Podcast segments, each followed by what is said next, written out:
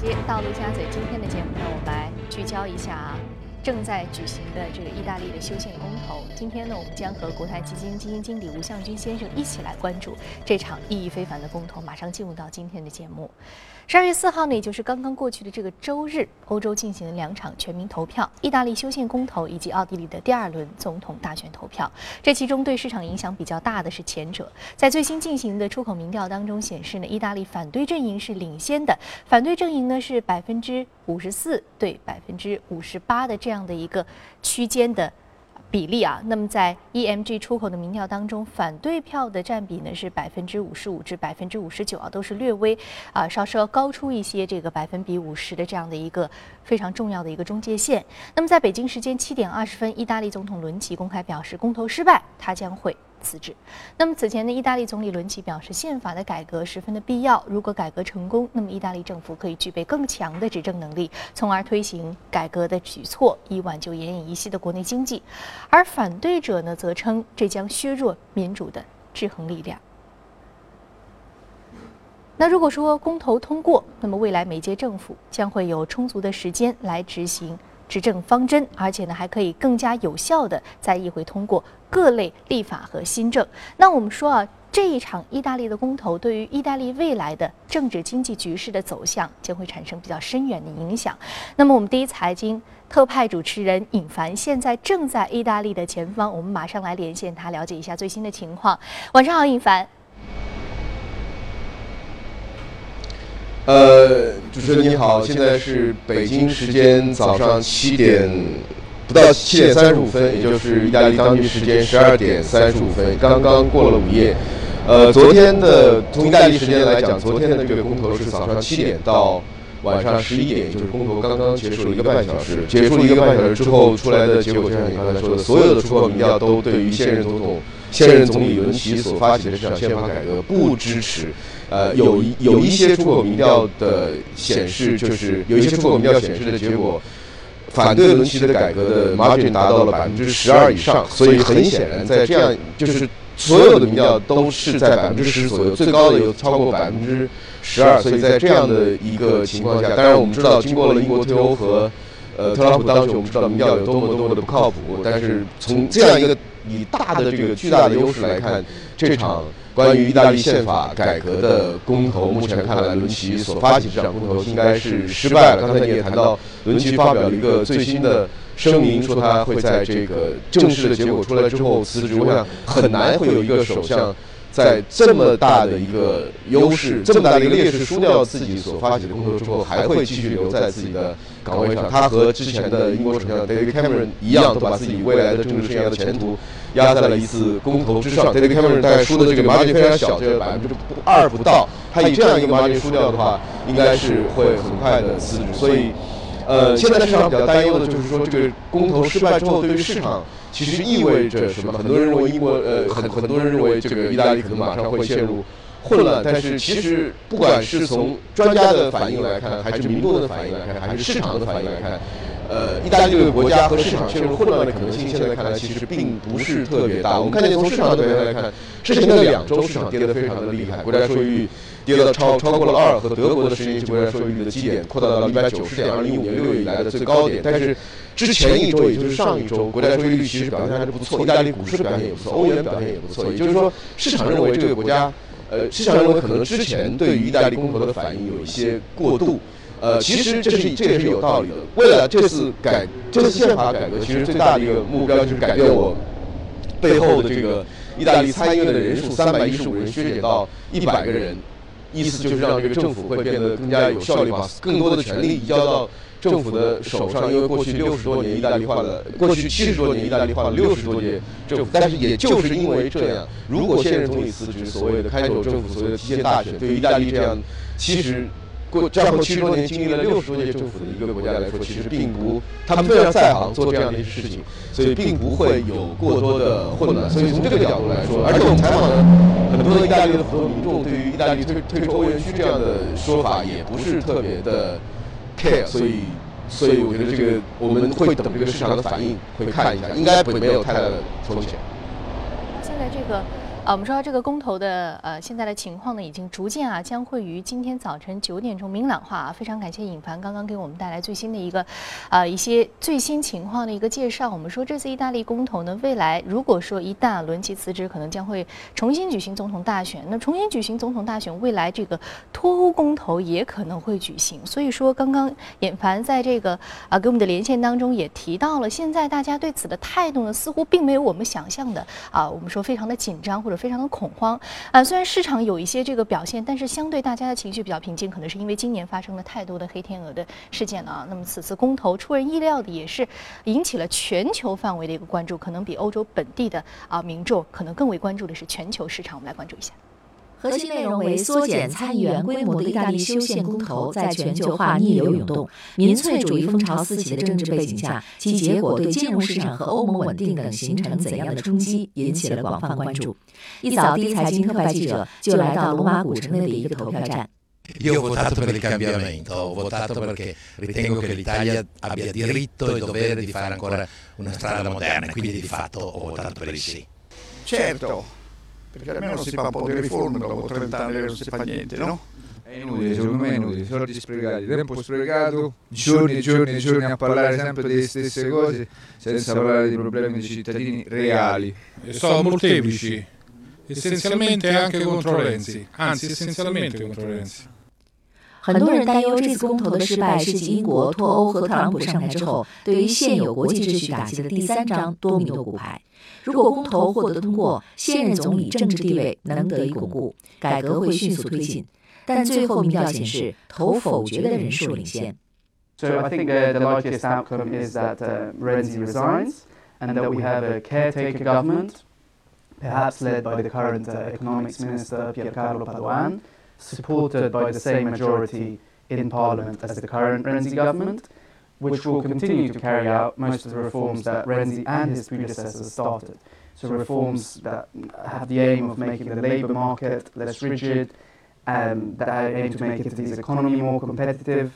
and to clear up the um, bad debts in the Italian banks. So the challenges will remain the same, and I think the new government will be able to rule until the end of 2017 when there will be new elections. 出口民调显示呢，反对票大幅领先，市场担心届时民粹主义政党五星运动或有机会上台，而这类政党可能不仅仅是呼吁意大利退出欧盟，甚至会主张完全退出欧元区。介于意大利欧元区的核心成员国是欧洲第三大经济体，最终引发的多米诺骨牌效应的冲击力将远远大于英国的退欧。市场担心届时可能会影响欧元区的完整性。受到这个消息影响，欧元对美元的跌幅呢扩大百分之一点四，报在一点零五一八，创出了零五年三月以来的新低。那接下来我们马上和现场的嘉宾来聊聊，向军怎么看这次意大利公投的前景？首先呢，这次公投呢，并不是对于意大利是否退出欧元区或者欧盟进行的公投，它是进行修宪的公投。所以未来的这种可能其实是大家联想出来的、预期出来的。对的，这个联想也不是没有道理的。那么，但是呢，这次公投本身并没有说直接有联系的。那么，它只是会造成现任的意大利的这个政府呃解体，那么新的政府会呃会形成。那么我们知道，意大利是一个议会型的这样的一个政体，那么它的政府都是议会选出来的。那么现在我们看到，呃，刚刚这个轮期政府呢，又成立两年左右。那么以前的政府一般一两年就一次，那政权的更替呢太快了。那么也是意大利的经济政治发展呢不如其他的国家的一个原因。那么轮期这次希望修宪，给政府以更大的权力，啊，那么呃更更长时间的这个稳定性，也是想解决这样一个问题。但是。很明显，意大利的这个国家呢，还没有到这个地步，还没有接受这样一个呃这么一个建议。我们刚刚看到几个民这个出口的民调，几个民众也看得出来。那么呃，可能是比较收入比较高一点的，这个知识文化比较呃知识水平比较高一点的，可能比较接受一点。但是呢，呃，尤其是这个年轻人或者说呃失业的民众呢，可能对此呢并不是很在意。但是呢，我觉得呃，我们现在并不需要。呃，马上担心像五星运动党这样的这种呃主持呃退出欧元区的这样政党马上会上台，但是从长期来讲的话，意大利的失业率这么高，经济迟迟没有呃起色，那么它加入欧元区之后呢，它最主要的一张王牌，也就是它的贬值货币贬值这个王牌没有了，所以说这个问题一直在存在的，一直会给这个政政治呢或者经济呢增加的压力。我觉得最终来讲的话，欧元区它还是有很大的危险的。所以说，不光是意大利，像更更加有问题的是希腊。希腊现在暂时没有问题，以后呢，慢慢慢慢这个问题还会更加严重，它的失业率还是会这个影响它的政治。那么以后会不会出现这样的问题呢？所以我觉得我个人是比较担心的。嗯，所以我们之前其实，在做希腊公投的那期特别节目的时候，当时你就提到，如果说当时的希腊公投一旦脱离了这个欧元区，或者退出了这个欧元区以后，可能它陷入到的不仅仅是它本身的经济危机，还有政治危机，甚至是人道主义危机。我当时。非常印象非常深刻的记住了你说到这个人道主义危机，说整个的这个局面可能会比较难以控制啊。那我们刚刚你再回过头来说到今天的这个意大利公投，你说我们其实要担心的不是说五星运动党上台，而是担心的是之后一系列的这个连锁反应，也是大家预期不愿意看到的啊。那我们说到其实呢，刚刚尹凡的这个连线当中说到啊，这个现在呢大家的情绪面可能相对还是比较平静的，但是很多的指数也包括现在的一些民调啊，都显示出其实前。并不是非常的乐观啊。那有分析就指出，如果说意大利公投被否决，可能会导致该国陷入到银行的破产潮。目前的意大利银行背负着大约是三千六百亿欧元的不良贷款，是欧元区不良贷款总量的约三分之一。意大利银行业已经是深陷泥潭了。如果说再来一场政治危机的话，情况只会更加的糟糕，市场会动荡不安，甚至说陷入到经济衰退。那么目前呢，十年期意大利国债的收益率最近几周已经飙升至百分之二以上了。相比之下，德国国债的收益率呢仅为百分之零点三，不过也有些投资者已经指出，鉴于股市对于美国总统大选结果的反应积极，那风险资产自六月份。英国脱欧公投以来的最初的抛售的行情当中回升，因此啊，有理由预计，即便是意大利修宪公投引发了市场的跌势，也可能会是昙花一现的状况。那么此外呢，如果说最终啊一个可靠的看守政府接管政权，同时五星运动的支持率下降，那么由此引发的政治后果呢，可能不会像市场担心的那样严重。华尔街大鳄高盛就表示啊，如果说意大利国债出现了大幅的下跌，随之而来的风险溢价呢，如今已经是足够高了。而反而是抄底意大利国债的一个好机会。那么面对啊。意大利即将进行的这个修宪公投，投资者的忧虑情绪也是加剧。而怀着美国经济增长将会加速的期望，美国市场的乐观情绪呢，仍然是在升温。这一周啊，投资者选择逃离欧洲，投奔美国。英国金融时报援引了 EPFR 的数据显示，一周之内，欧洲股票基金失血二十亿美元，而美国的股票基金吸引到了四十四亿美元。自上月初特朗普胜选以来呢，美国股票的基金的资金流入量已经达到了四百亿美元。而欧洲债券基金同样是失血惨重，这一周欧洲债券基金已经损失了十九亿美元，这已经是投资者连续第四周逃离欧洲的债市了。自美国大选以来啊，逃离的资金已经达到了。八十亿美元，我们再和向军聊一聊。我们刚刚说到这种可能性，未来可能会引发一系列的这样的一个连锁的反应，我们其实相对比较担忧。但是我们看到全球市场好像已经应对好了，因为经过今年的两次这个黑天鹅事件，大家已经演练得非常好了，对于这种突发性的事件的心理素质已经有一些准备了。但是我们看到全球金融市场的大家未来会怎么样去做这个风险对冲，会有什么样的措施呢？这个呢，其实我们如果比较一下的话，呃，您您刚才提出来的，就是意大利的现在时间国率达到百分之二以上，呃，比前一段时间是高很多了。但是呢，我们如果联想到二零一一年、二零一二年、二零一三年的时候，当时欧元危机比较这个严重的时候呢，当时意大利的十年期国债的利率是百分之六到百分之七，比现在高出好多，是现在的三倍，三倍以上。所以说那个时候是真正危险的时候，现在只有百分之二呢。它是相比于德国是比较高的，但是呢，它本身其实这个绝对这个这个水平啊，比原来还是低很多很多的。也就是说，大家并没有真正的担心，呃，意大利会有一个很快的退出欧元区或者欧盟的这么一一件事情会发生。所以说，这个从数量化来讲的话是这样的一个结果。那么，呃，从这个股市上面来讲的话呢，呃，我觉得也不用过分过分的担心。但是从欧元上面来看的话呢，现在呃，这个意大利的出口民调出来以后呢，欧元整个相对于美元大概跌了百分之一左右。那么最近一段时间也是呃呃，这个大家已经很久以来呢，就是三四周以来都已经预测到这个意大利可能会呃对这个宪法公投呃这个说 no。那么其实已经有很大的这种程度上已经反映到欧元这个最最近一段时间的走过的这个趋势过程。所以说，呃，我觉得今天的这个结果并不是一个特别大的一个惊喜吧，或者是一个呃，并没有说预料不到的事情。所以说，呃，从今天的这个呃会市来讲的话呢，可能会有一些的这个美元的强势。但是也不会有过分的强势。嗯，刚刚我们说到百分之三，如果说和德国百分之啊百分之二和德国的百分之零点三比较，可能相对比较高。但是和意大利历史这个同期水平比较的话，可能也没有我们想象的那么严重啊。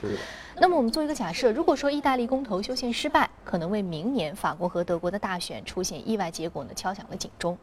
法国国民阵线政党领袖勒庞可能会赢得明年的法国总统大选，而德国总理默克尔也有可能会在大选当中下台。民粹主义势力啊，在这些选举当中的胜利，将不仅代表着政局的变动，还意着全方位的一个巨变，包括经济、贸易和投资等政策的巨大调整。不确定性氛围将会笼罩市场，一个极度不稳定的时期或将来临。英国金融时报的文章描绘了这样一种情形：如果说意大利宪法公投以及法国和德国的大选被民粹主义愤怒和憎恨的浪潮所吞噬，那么整个欧盟一体化项目可能会受到严重的质疑。而美国经济也是一样的。届时，如果各类资产无一例外的全面逆转方向，所谓的世界贸易交易呢，可能会仅限于购买短期的美国国债和现金。那么，在特朗普当选之后啊，欧洲选出了反一体化领袖，走向分裂的担忧加剧。亲欧盟阵营呢是迎来了好消息，刚刚结束的奥地利总统选举投票当中啊，反移民的极右翼政党自由党领导人没有能够赢得多数的投票呢。奥地利内政表示呢。周日统计的大多数的选票显示，左翼独立候选人前绿党的领袖范德贝伦得到了百分之五十三点三的选票，及右翼自由党领导人已经承认败选。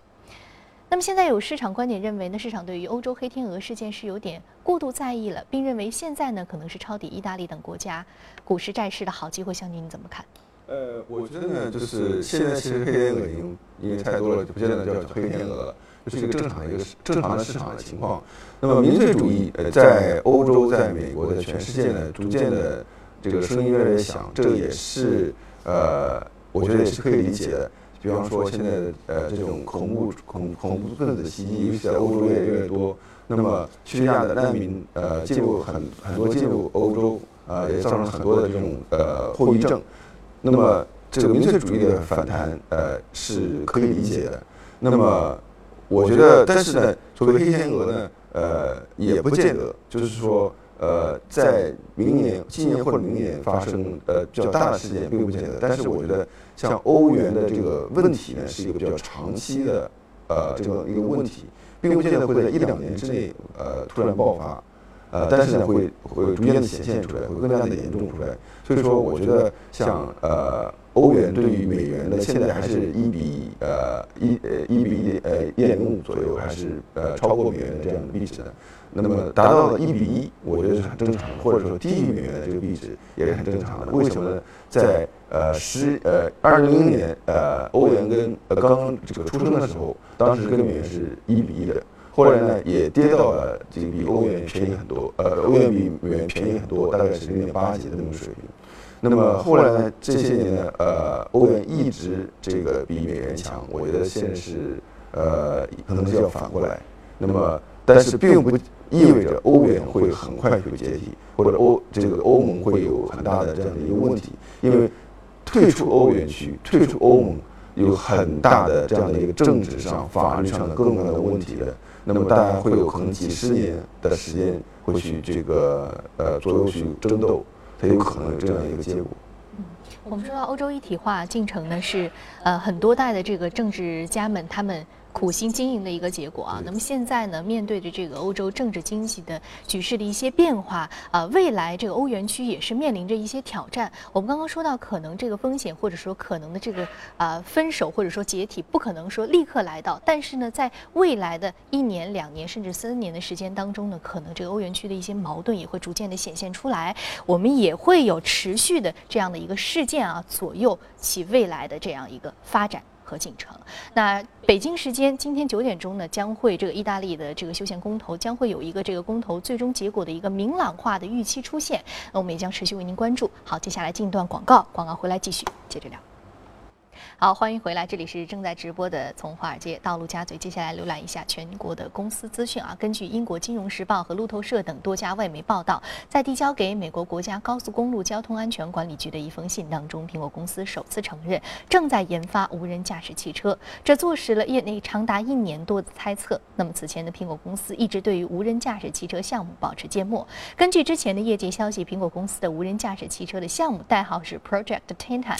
那少数百名的员工致力于此。德国半导体设备制造商艾思强表示，如果美国总统奥巴马阻挠其被中国福建红芯投资基金收购，那么该公司将不得不采取措施来平衡收支，包括进行裁员。那较早之前有报道称，奥巴马政府准备阻挠这一交易。受到这个消息影响，艾思强股价周五下跌逾百分之五。好，接下来来关注一下啊，隔夜领涨的板块和个股分别是什么？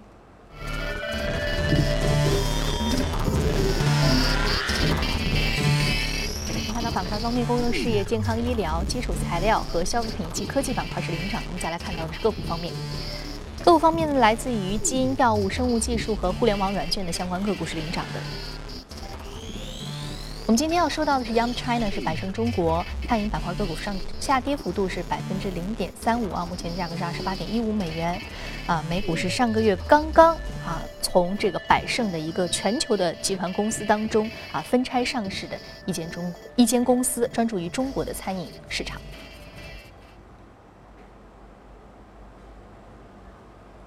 好，我们来和蒋先生聊一聊啊。这家公司很特别啊，它是专注于中国的一个市场啊，而且是刚刚从它的母公司当中拆分上市的。对的，百胜呢，可能很多观众啊都不太了解，但是一说起肯德基，一说起必胜客，那就知道，因为它是必胜客和肯德基的母公司。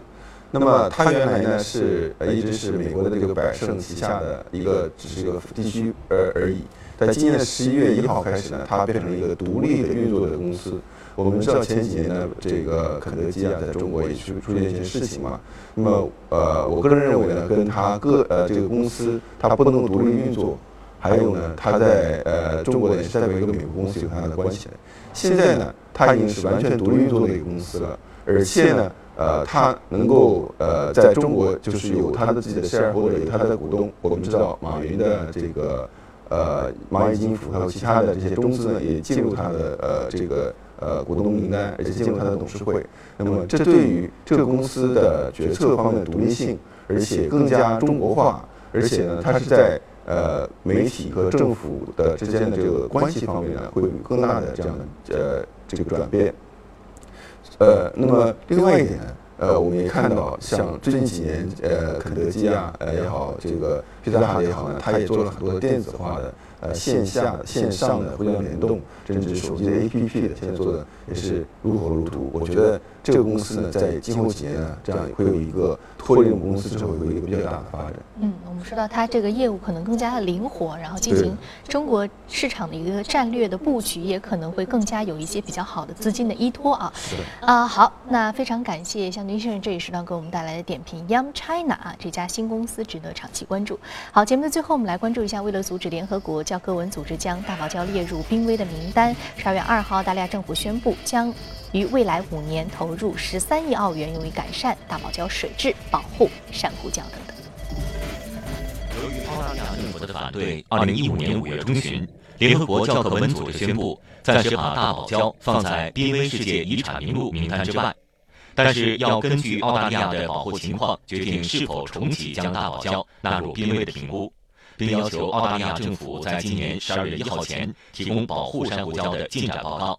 十二月二号，澳大利亚政府对外公布，将于未来五年拨款十三亿澳元用于保护珊瑚礁，这些资金将主要用于改善水质以及生态系统。弗莱登伯格所提到的“二零五零计划”是于二零一五年出台的，旨在降低大堡礁污染的“大堡礁二零五零”长期可持续计划。弗莱登伯格说。该项计划内的工作已经取得了成效，迄今已将大堡礁的沉积物流失降低了十二个百分点。不过，不久前，澳大利亚研究理事会珊瑚礁研究项目中心的一份最新报告却称，二零一六年大堡礁珊瑚遭遇了迄今为止最严重的破坏，大堡礁北部约百分之六十七的珊瑚已经死亡。